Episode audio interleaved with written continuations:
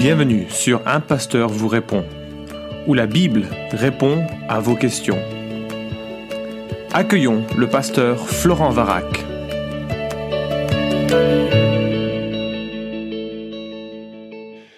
La question qui nous préoccupe combine deux questions qui nous sont parvenues sur le site de Tout pour sa gloire et qui ont trait au baptême. Bonjour, je tiens à vous féliciter pour votre travail, que Dieu vous bénisse. De plus, j'aimerais avoir votre avis sur le baptême. Selon la Bible, qui peut baptiser Et une seconde question. Bonjour, je voudrais vous poser une question. Peut-on refuser le baptême d'eau à quelqu'un qui le demande? Y a-t-il un verset dans la Bible qui le dit? Merci de votre réponse. À bientôt et que le Seigneur vous bénisse. Alors tout d'abord, merci de l'encouragement et heureux d'aborder ces questions du baptême qui traitent donc de la l'administration du baptême. Et euh, on va aborder dans un premier temps qui peut baptiser et ensuite peut-il y avoir des conditions ou des situations qui nous font empêcher de baptiser quelqu'un?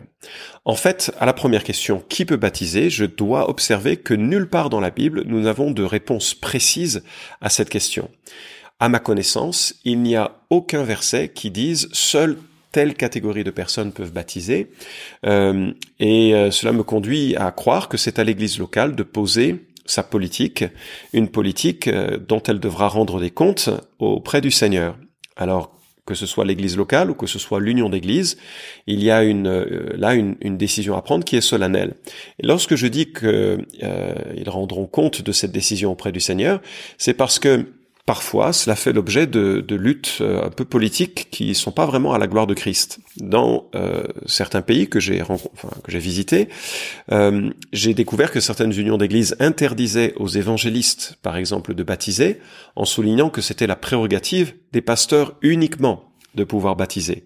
Alors, euh, dans le champ missionnaire, et notamment lorsqu'il y avait un travail extraordinaire réalisé par des évangélistes assez loin de toute église, il fallait attendre parfois des années pour que ces nouveaux disciples de, Jésus soient baptisés, sous prétexte qu'il fallait attendre la venue du pasteur, et puis le pasteur n'était pas toujours enclin à faire tous ces kilomètres pour pouvoir euh, baptiser, et puis s'occupait de, des baptêmes et il repartait euh, aussitôt.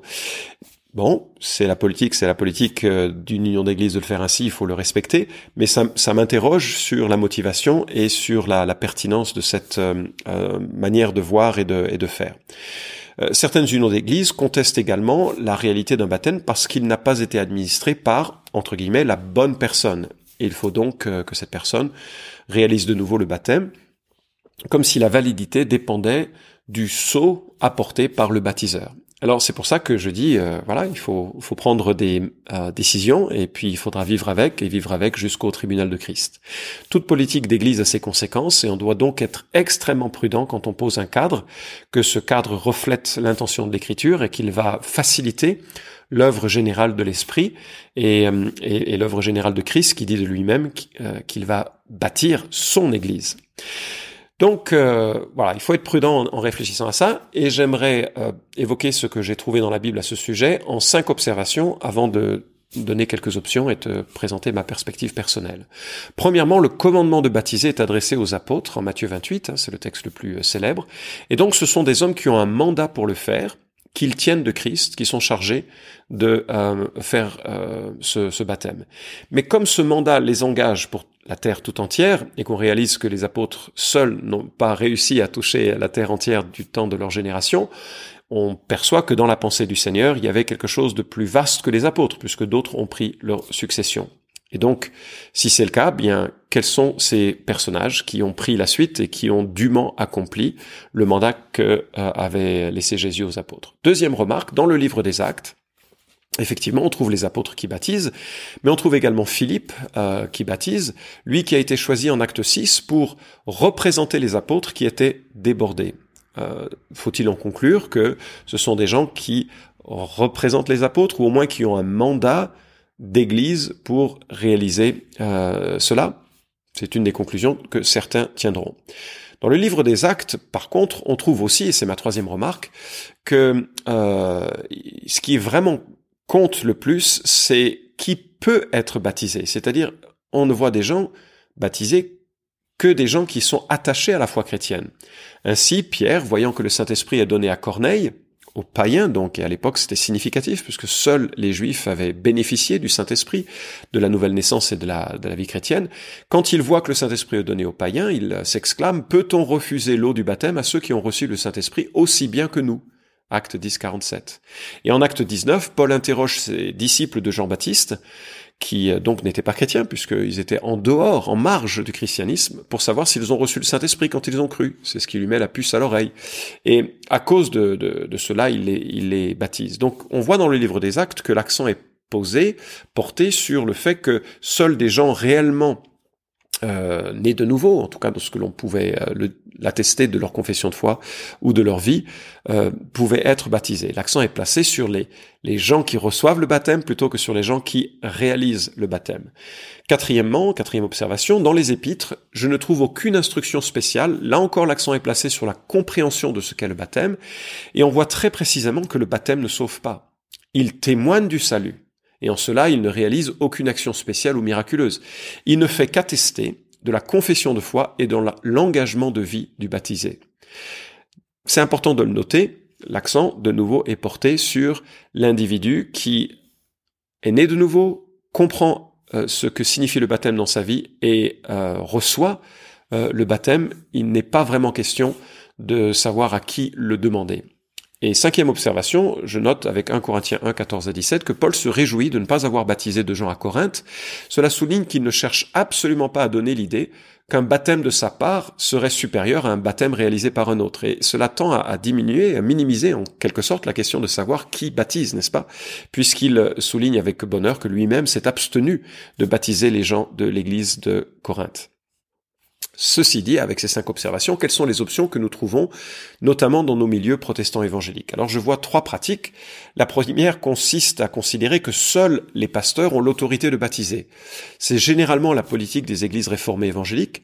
Kevin DeYoung, par exemple, a signé un article sur la question euh, que tu trouveras sur le site de Gospel Coalition. Il est en anglais, malheureusement, mais il prend, il part du modèle de Matthieu 28 pour euh, et des actes pour dire que ce sont uniquement des hommes euh, ayant reçu un mandat ecclésial précis euh, qui réalise le baptême et que ça lui donne donc euh, comme conclusion que ça doit être seuls des gens qui ont reçu de la part de l'Église euh, un mandat de, pastoral pour réaliser le baptême. Il concède que dans certaines églises, les anciens auront la même fonction que les pasteurs, et auquel cas ça peut éventuellement être le cas. C'est un peu une concession que l'on voit sur de sa plume dans cet article.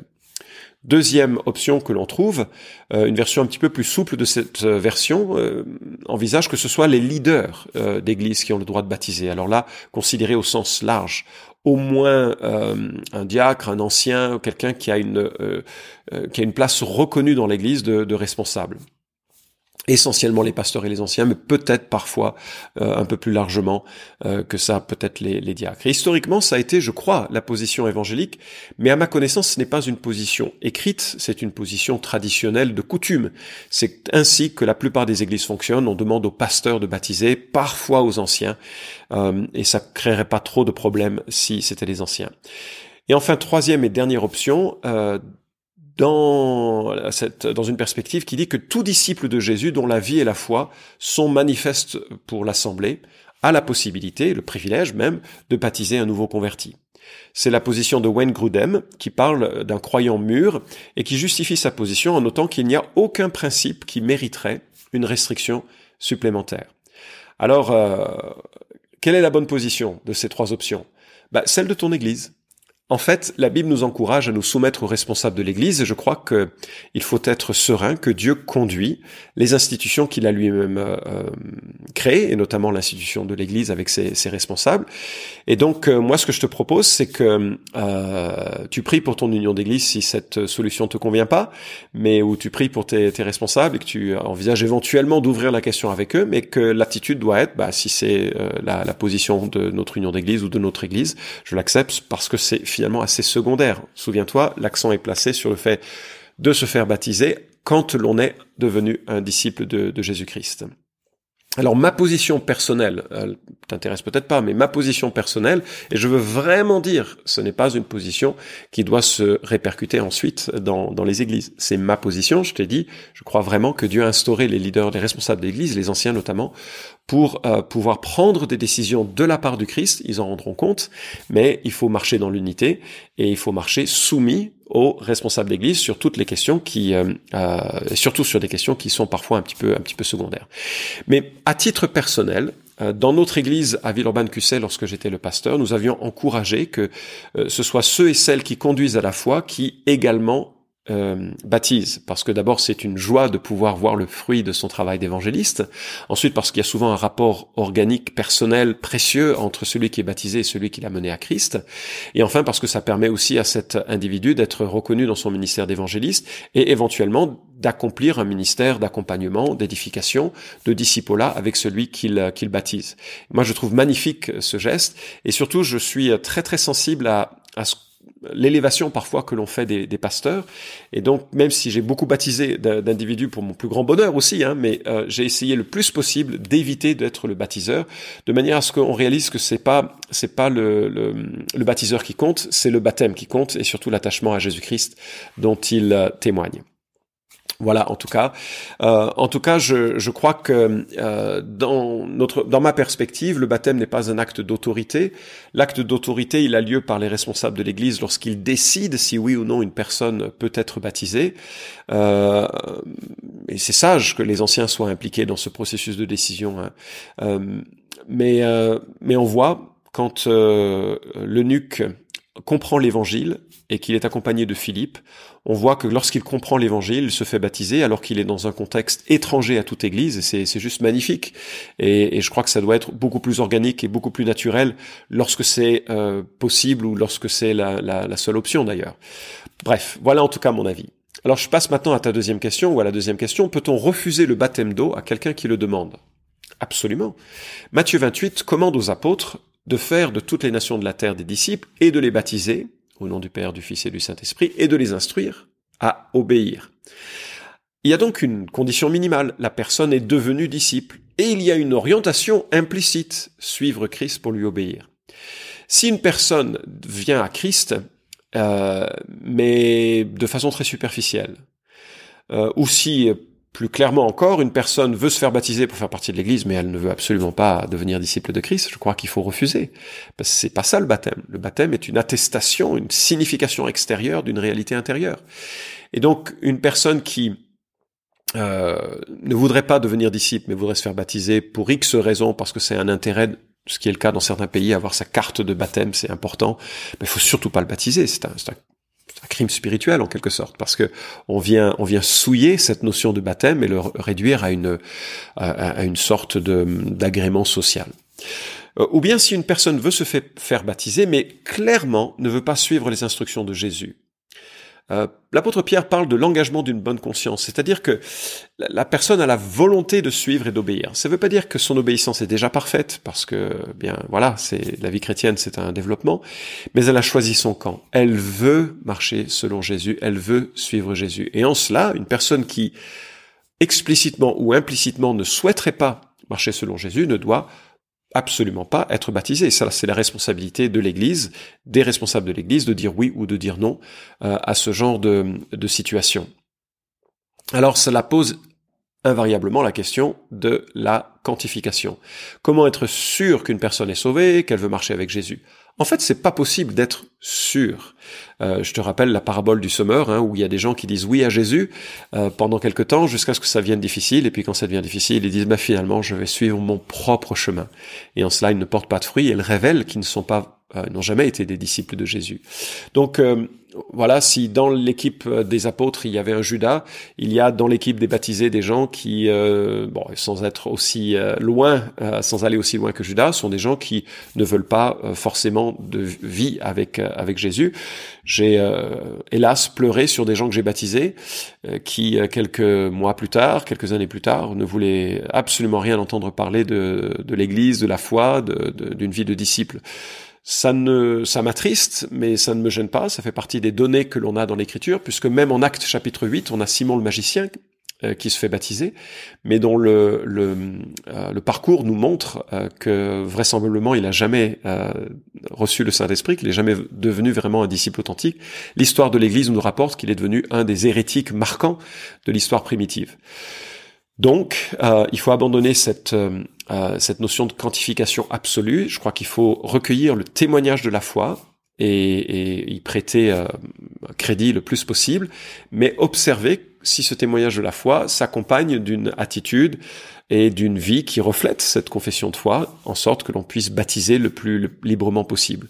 Il y aura des erreurs d'appréciation, ça fait partie de la vie euh, de ce côté-ci de l'éternité, où nous n'avons pas toutes les lumières. Le bonheur qui est le nôtre, c'est de savoir que Christ nous a commandé de baptiser des disciples et que euh, voilà, et, on, le fait au mieux que l'on, avec les lumières que l'on a. Euh, au jour du jugement du, du Seigneur, nous verrons ceux qui étaient véritablement ses enfants, ceux qui ne l'étaient pas, et c'est pas notre problème nous ne sommes pas juges pleinement de ces choses, le Seigneur seul est juge. En attendant, j'espère avoir répondu à tes deux questions. Qui peut baptiser? Et si on peut parfois refuser euh, le baptême à, une personne. Merci d'avoir écouté cet épisode d'un pasteur vous répond.